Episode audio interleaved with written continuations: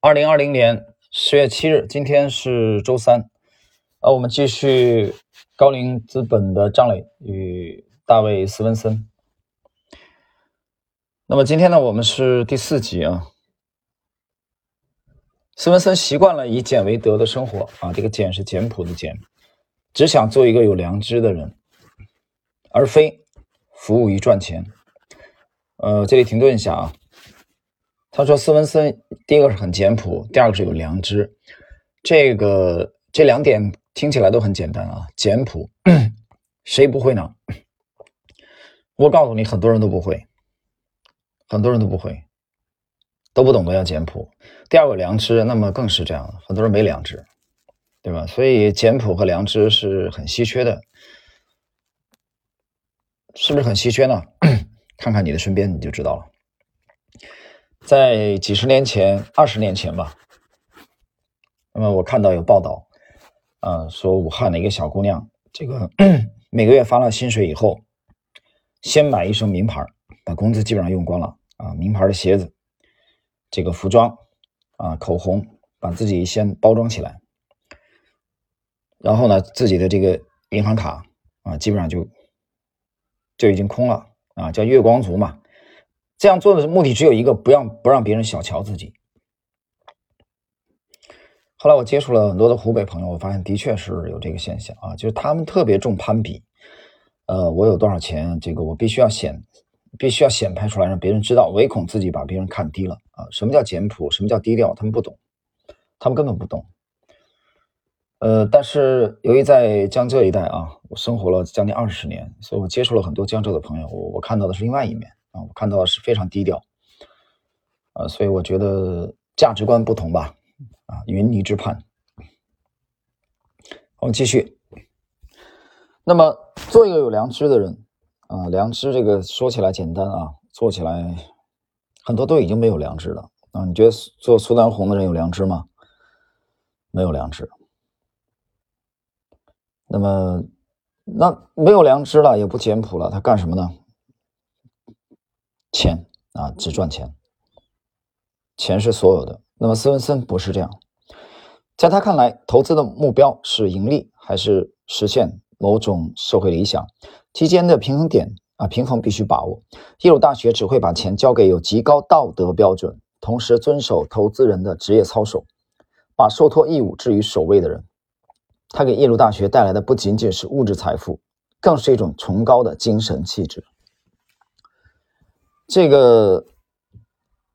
你你赚钱肯定是第一位啊，这不用讲啊。你说你有这个崇高的精神气质，但是你这都啊交给你了几个年度都亏得一塌糊涂，那肯定也是不行的。所以钱不是唯一的，钱很重要啊，盈利很重要。但是呢，他们筛选的时候呢，他这里讲耶鲁会把这个钱呢，捐赠基金呢交给，首先是交给极高道德标准啊，道德标准放在第一位的。那么，第二位讲的是崇高的精神气质。谈到这个精神气质，其实我觉得这属于人文的范畴了啊。其实我一直都觉得，人文，那么是啊，是一个社会顶顶重要的要素啊。经常有人讲创新啊，什么弯道超车，呃，我只能说笑一笑。创新，嗯，没有人文，没有健康的人文，那么能有创新吗？有吗？你觉得有吗？我们继续。耶鲁大学走过了三百多个年头，耶鲁捐赠基金的规模也从当初的几十万美元发展到现在的三百多亿美元。其价值投资理念、资产配置策略以及长期投资业绩均独树一帜，且引领潮流，成为美国机构投资行业中一个非常重要的投资力量。这个投资力量并不仅仅源于它的规模，更是来自它的影响力。首先，耶鲁捐赠基金是耶鲁大学的重要收入来源，并发挥着愈加突出的作用。1987财年，耶鲁大学来自捐赠基金的收入贡献约为1700万美元，约占学校总运营收入的11%。2019财年，耶鲁大学总运营收入约为41亿美元，其中来自耶鲁捐赠基金的收入贡献约为14亿美元，占比约为34%，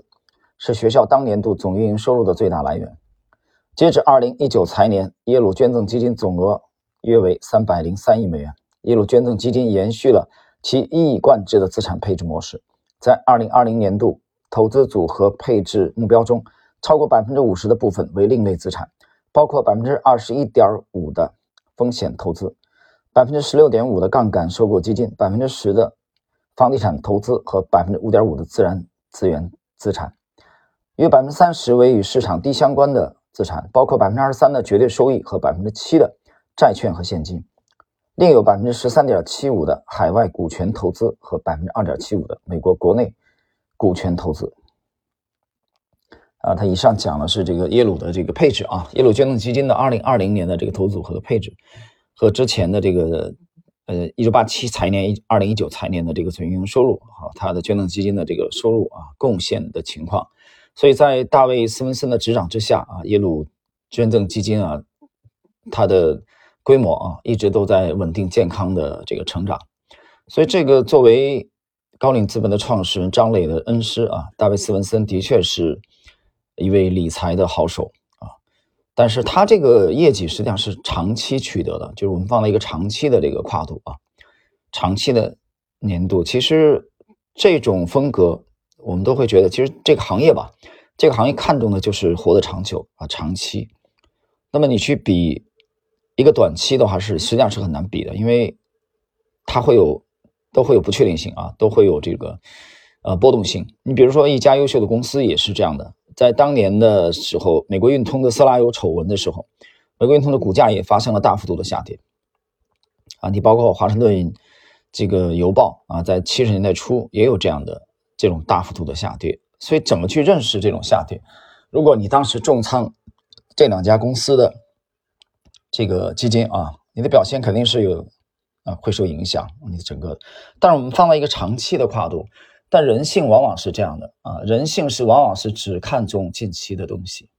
他们会忘掉以往的东西。这第一点，第二点，他们不不太习惯于从一个长期的角度看待问题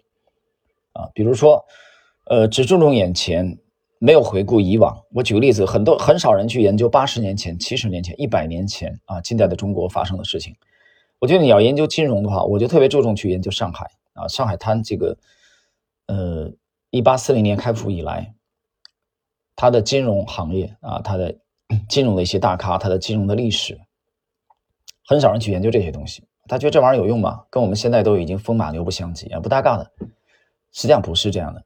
所以你的这个研究跨度啊，时间跨度只盯着当前，那就像我们做做资管的。注重一个长期的这个收益来说，这种思路是有问题的，有问题的。就是你格局要大的话，你必须得注重，就是我们横向和纵向都需要，需要广度和和这个深度。这是我在上一集曾经提到过啊，你整个体系的话，你得有大局观，得有大格局。但同时呢，在有大格局的这个前提之下，你再注重细节啊，在这种细节细节，我在星球。那么，知识星球半不红的专栏在最近写了一个随笔吧，就是其实也就是前几天去参加，啊，我一我一个亲戚啊侄女的这个这个等于是啊中秋的啊算一个聚会吧，也不是特别正式的这个订婚的啊，但是等于是双方的双方的这个这个父母见面的啊，啊给我很就蛮有感慨啊，其实几个细节啊，我在那个随笔里提了几个细节，那么。有心人啊，做一个有心人，这些细节有些人可能就就已经疏忽了，但这些细节其实能说明对方这个家族啊，为什么这个离家二十几年打拼以后能有今天？我从这几个细节当中，我是读出了一些东西的。啊，然后在最近从九月十九号到大概几天四五天以前啊，我们在西马啊，也是西马是二零一六年七月十七号的专栏啊开播，当然第一张专辑已经没有了啊，不存在了。呃，就是 Lexi 牛股模型那个专辑，那是第一张专辑，二零一六年七月十七号的第一天啊开播的，到现在已经差不多六百集了啊，加上被被这个那张专辑不在的话，如果不算那张专辑，也五百多集内容了。那么将近五年的时间啊，四年半过去了。那么在九月上个月的九月十九号，第一次啊，我们开始这个推出来五集，现在有五集了啊，A 股主力密码这个推出来以后反响是非常强烈的。啊，你包括在星球里面，啊，都昨天昨天都有星友在提问说啊，那我我是这个知识星球星友，能不能啊去去免费的啊去收听喜马的这个啊这个付费的栏目啊，我也在跟这个新友做做解释，就是，呃，学习它是一个长期的事情啊，投资也是一个长期的事情，那么提升自己也是一个长期的过程。那么这种过程，我之前曾经讲过，就是日本战国三杰之一的德川家康讲的啊，所以人生啊，就是如负重远行啊，背着很重的行囊远行，我们只有靠坚韧啊，坚韧不拔。不屈不挠，它不是一个我今天努力，我今天读两本投资的书籍啊，我今天努力一下，明天马上就可以看到成果的东西啊，所以，所以我们需要坚韧不拔，需要持续的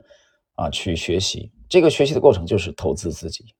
就是投资你自己啊，提升你的格局，提升你的投资水准。好了，我们今天的这一集内容就到这里。